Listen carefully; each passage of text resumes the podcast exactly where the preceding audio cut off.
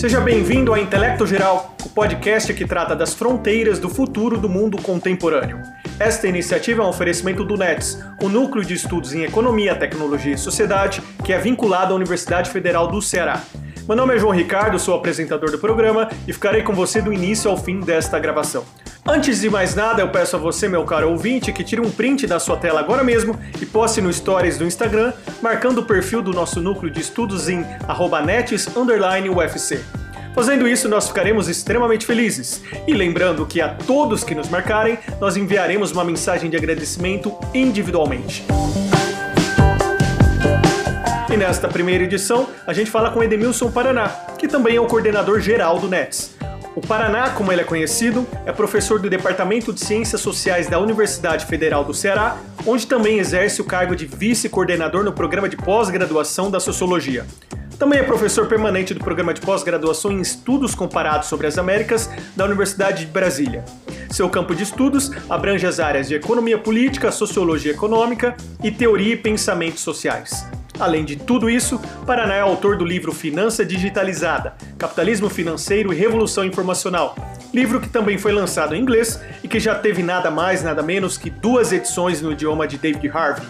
E nesta primeira edição do Intelecto Geral, o Paraná fala sobre seu segundo livro, intitulado Bitcoin, a utopia tecnocrática do dinheiro apolítico, que foi lançado em 2020 pela editora Autonomia Literária.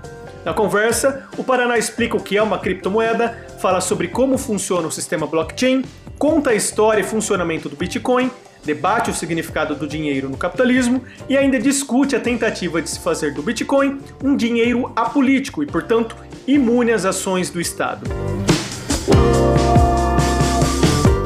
E aí, preparado para o papo que vem na sequência? Então aperte o fone nos seus ouvidos ou aumente bem o som do seu aparelho, que começa agora a primeira edição do podcast Intelecto Geral.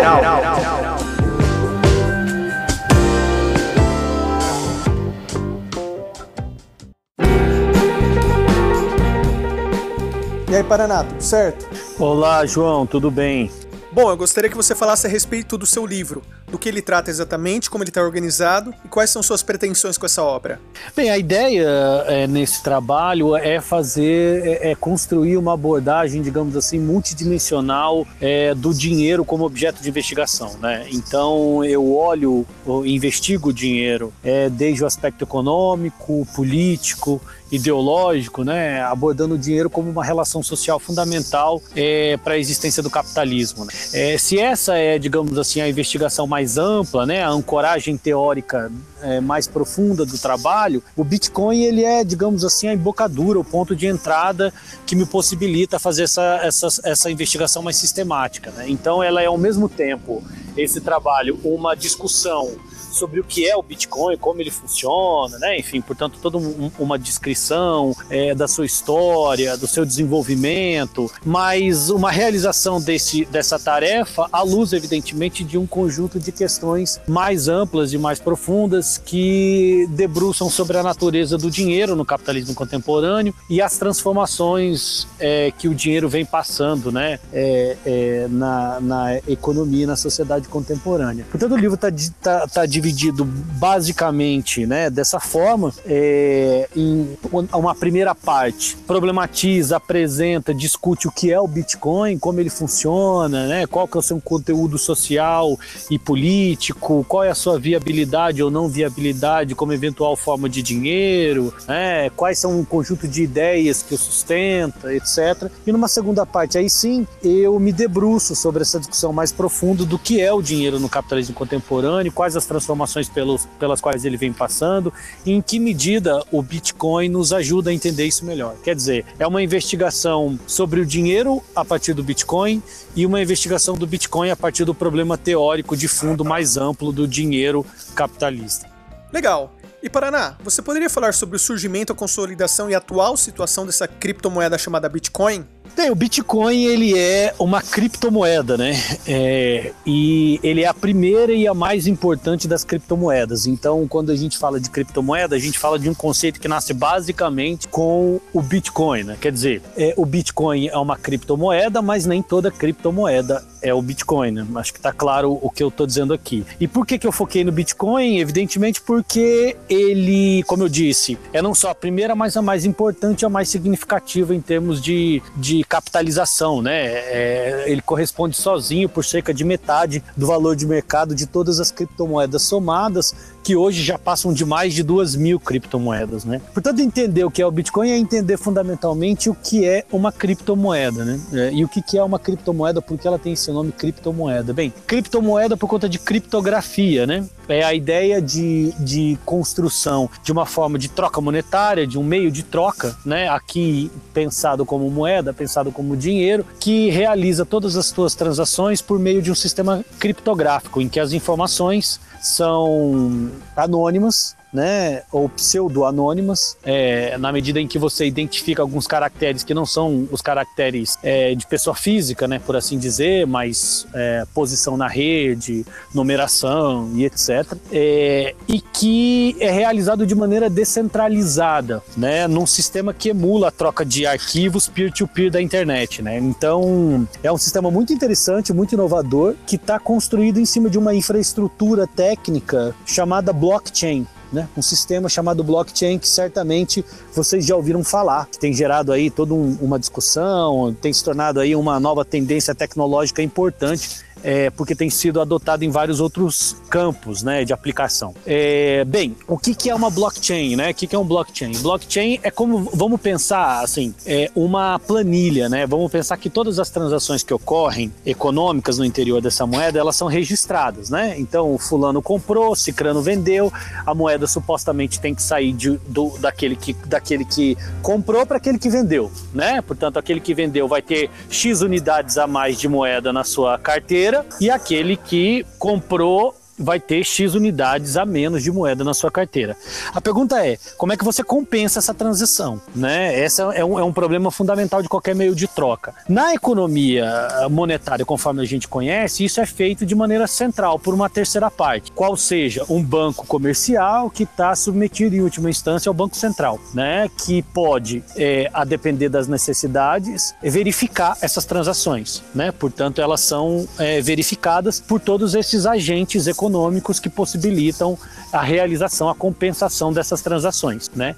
É isso que possibilita que alguém não invente o próprio dinheiro e saia gastando, né? Porque se você tem um registro central, é, você tem ali um acompanhamento dessas compensações, o que te possibilita observar onde há ou não há fraude. Bem, como é que o, o, o blockchain faz isso? Se livrando dessa terceira parte, né? Dessa, dessa, dessa compensação central das, da, das trocas, né? Que, que, que é uma das ideias fundamentais por trás do, da blockchain, né? A ideia é se livrar, a ideia por trás do Bitcoin é se livrar dos bancos privados e do Banco Central para a necessidade da troca econômica, né? Uma troca econômica que não precise passar por nenhum agente econômico é, político, a não ser aqueles que estão diretamente envolvidos na troca. Bem, se a gente pensa então essas transações, elas estão ocorrendo a todo momento, vamos pensar uma grande planilha, sei lá, né, uma planilha de Excel dessas. A cada 10 minutos você tem um número ali X de inúmeras transações que ocorreram. Essas transações são processadas e elas entram nessa planilha. Essa planilha é aberta, ela é auditável e ela pode ser verificada por qualquer pessoa que está transacionando dentro é, dessa, desse sistema. Portanto, o blockchain é uma chamada corrente de blocos. O que, que são esses blocos? Né, falando uma tradução livre aí, né? Corrente de blocos. É, o que, que são esses blocos? São os blocos de transações que foram realizados naquele intervalo de tempo nesse caso, a cada 10 minutos. Né? É, Para que essas transações sejam processadas e inseridas nessa cadeia de blocos, nessa planilha que eu estou descrevendo, que de novo é aberta, pública e auditável, é, cumpre a gente é, recordar mais uma vez que não tem ninguém inserindo, elas são inseridas automaticamente. Né? A pergunta é então, quem insere? Né? Como é feita essa inserção? Bem, essa inserção ela é feita pela própria comunidade de usuários da rede é, Bitcoin que oferecem o seu processamento de máquina, né? que oferecem o seu poder de processamento para compensar essas transações de maneira descentralizada. Então, cada um oferta um pouco do seu, do seu potencial de, de, de processamento, de novo, né? como um sistema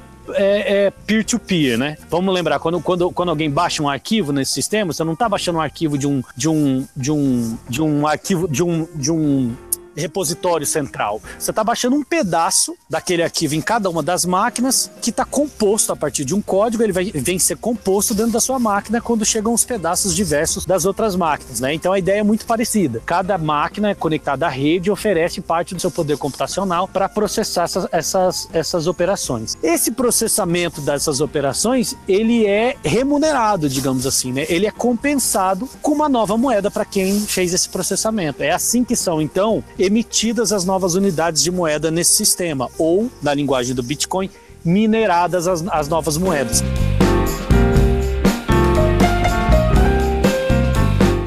Como funciona esse processo de mineração de moeda? Quando você compensa um, um, um, um, conjunto razoável de, de operações de um bloco, você é remunerado em troca disso né, de ter oferecido o seu poder computacional, né, o seu trabalho computacional, digamos assim, com o Bitcoin. Né? Agora, como é, que, como é que o sistema decide quem recebe essa moeda? É, é basicamente uma corrida né? Todos aqueles que estão empenhados em processar aquelas transações, aquele que processar primeiro, de maneira mais eficiente, mais rápida, portanto com poder computacional né? mais eficiente, é aquele que recebe aquela nova unidade de moeda conferida. E junto disso, um, conjunto de, de, de equações matemáticas que complexificam esse processo para não ser fácil demais emitir moeda e para não ser fácil demais obter moeda. Em resumo, trata-se, portanto, disso: um sistema descentralizado de troca troca compensado basicamente em tempo real, né, de maneira pública e auditável, por meio desse sistema chamado blockchain. Né? Aí então você, você tem um sistema de emissão monetária, um sistema de troca monetária, que para ocorrer não precisa de uma, de uma terceira parte, de uma contraparte central, que no caso do sistema monetário que a gente conhece é realizado por meio dos bancos, das instituições financeiras e, em última medida, é do Banco Central. Legal. Agora, Paraná, me diz uma coisa: um Bitcoin ele pode ser emitido infinitamente ou ele tem um limite? O Bitcoin, diferentemente da, do dinheiro corrente, ele tem um limite né, de emissão monetária. E isso é uma coisa é central é uma coisa fundamental no conceito né, do Bitcoin. É, é Trata-se de, de, um, de um limite total de Bitcoins, 21 milhões de Bitcoins, que, só, que, que vão ser emitidos numa taxa decrescente de emissão até 2140. Então, quanto mais Bitcoins são emitidos e quanto mais se aproxima desse limite, mais difícil fica emitir é, bit, novos Bitcoins. Portanto, mais poder computacional é necessário para que você emita uma nova unidade é, de Bitcoin. E por que que isso é importante, Paraná? Isso é importante porque no imaginário ideológico né, e teórico é, da ideia que sustenta o Bitcoin, isso, isso é fundamental para garantir que esse dinheiro não seja inflacionário. Né? Tanto a, o Bitcoin surge como uma crítica do sistema moderno monetário. Né? A ideia é que esse sistema monetário ele é inerentemente inflacionário e, portanto, é preciso criar uma outra forma de dinheiro que está lastreada é, numa commodity, numa mercadoria, nesse caso num trabalho, que é o poder poder computacional e que tem, em última medida, um limite de emissão. É esse limite de emissão que supostamente vai garantir que ele não seja inflacionário. Quer dizer, ideias essas que eu questiono, apresento dados, problematizo, investigo e discuto em que medidas são válidas ou não são válidas, em que medidas de fato descrevem ou não descrevem o que é o Bitcoin e como ele funciona. Mas em resumo, tecnicamente, a maneira dele funcionar é essa. Bom, Pegando carona nessa última afirmação, Paraná, eu queria fazer uma pergunta relativa ao subtítulo do seu livro, que diz justamente a utopia tecnocrática do dinheiro apolítico. Afinal de contas, é possível criar um dinheiro apolítico?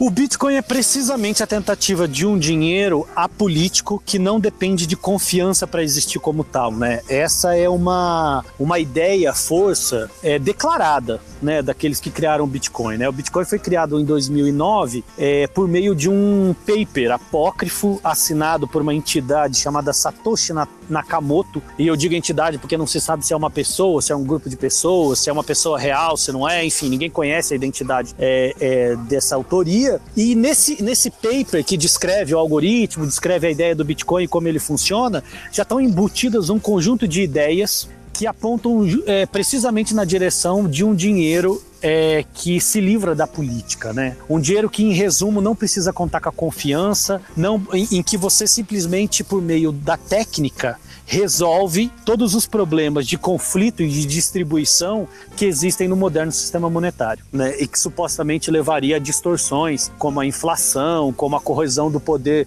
econômico de compra dos indivíduos e etc. Né? Ocorre que isso é uma ilusão, né? Porque como eu discuto ao longo do livro, inclusive fazendo essa investigação teórica sistemática, o dinheiro é em si relação social. E, uma, e como tal, ele depende de confiança e de uma gestão política para existir como tal.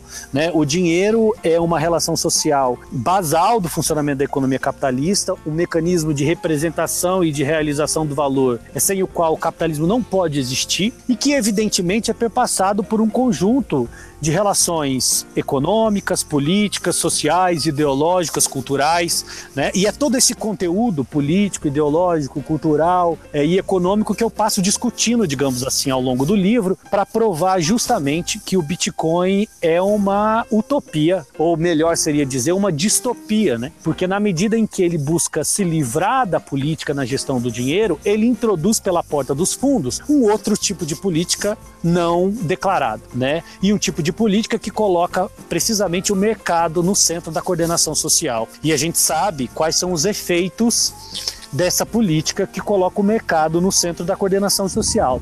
Né? Ela é a concentração e a centralização de recursos e de poder, ela é, enfim, é, a exclusão, é, em suma, né, é um, um, uma, uma, tentativa de jogar a política acaba entrando por outro é, de uma maneira, digamos assim, não consciente, mas com resultados muito substantivos, muito significativos, né? E, e, e isso que prova, ao fim, ao fim das contas, por que, que o Bitcoin é de fato um objeto tão interessante para a gente aprender o que é o dinheiro e entender o que é o dinheiro como uma relação social, né, para além de uma coisa. O Bitcoin tenta, tenta tratar o dinheiro como uma coisa, quando ele é, na verdade, uma relação social. E, e, e reside aí o elemento fundamental do seu paradoxo, né? É tentar tratar é, e encaminhar como coisa algo que é uma relação social, né? Jogando para fora do sistema a política é, por meio da imposição de um conjunto de normas técnicas, que em última instância são elas mesmas políticas, né? Daí essa contradição, daí essa tensão e, claro, a limitação estrutural do Bitcoin vinha se tornar, como querem os seus entusiastas e os seus defensores, uma forma hegemônica e universal de dinheiro. O Bitcoin não é dinheiro nesse sentido e não pode ser, é, por conta de todas essas limitações estruturais que estão em torno. Bom, por fim, Paraná, você poderia falar um pouco mais sobre as inovações que o Bitcoin apresenta para a sociedade? Certamente o Bitcoin traz um conjunto de inovações importantíssimas, né? É, ele é sem dúvida uma inovação bastante inventiva, é, uma intervenção bastante inventiva no campo da troca econômica e que certamente vai produzir resultados que não foram os resultados esperados por aqueles que o criaram, evidentemente, né? Consequências, vamos dizer assim, não pretendidas da ação, que sem dúvida alguma é, vão fazer curso aí, vão fazer história na, na, na vida econômica, no capitalismo, né? Para citar um exemplo muito rápido, que a gente não vai ter tempo para aprofundar aqui, a própria, a, o próprio surgimento de criptomoedas soberanas, né? Aí sim, administradas politicamente por estados nacionais. Uma possibilidade que é absolutamente factível, que já vinha sendo aventada e estudada é, por vários bancos centrais no mundo todo e que agora está sendo lançada né, num projeto piloto pela China, é, de maneira é, é, pioneira. Né? Então, e isso só, só é possível, só, só, só pode se realizar por conta é, da criação inovadora, né, das invenções que emergem com o Bitcoin. Né? Quer dizer, se ele não é e não pode ser aquilo que deseja ser, não quer dizer que ele não produza consequências que não sejam elas mesmas significativas é, é, no campo é, da economia monetária, é, das transformações do dinheiro contemporâneo e assim por diante. Bom, chegamos ao fim aí da nossa conversa e eu gostaria de agradecer imensamente a você, Paraná, por ter participado aí da nossa primeira edição do podcast Intelecto Geral. Valeu mesmo, hein? Valeu, João. Muito obrigado a você, muito obrigado aos ouvintes aí do Intelecto Geral. Até a próxima. E chegamos ao fim da primeira edição do podcast Intelecto Geral, que é uma iniciativa do NETS, o Núcleo de Estudos em Economia, Tecnologia e Sociedade da Universidade Federal do Ceará. E se você ainda não o fez, não se esqueça de tirar um print da sua tela agora e postar no Stories do Instagram, marcando o perfil do nosso núcleo de estudos em nets_ufc. Nós responderemos todas as postagens com mensagens individuais, além, é claro, de ficarmos muito felizes com esse gesto de apoio. Eu sou o João Ricardo, apresentador desse podcast, e você acabou de ouvir a primeira edição do Intelecto Geral. Até a próxima edição. Fui! Fui! Fui!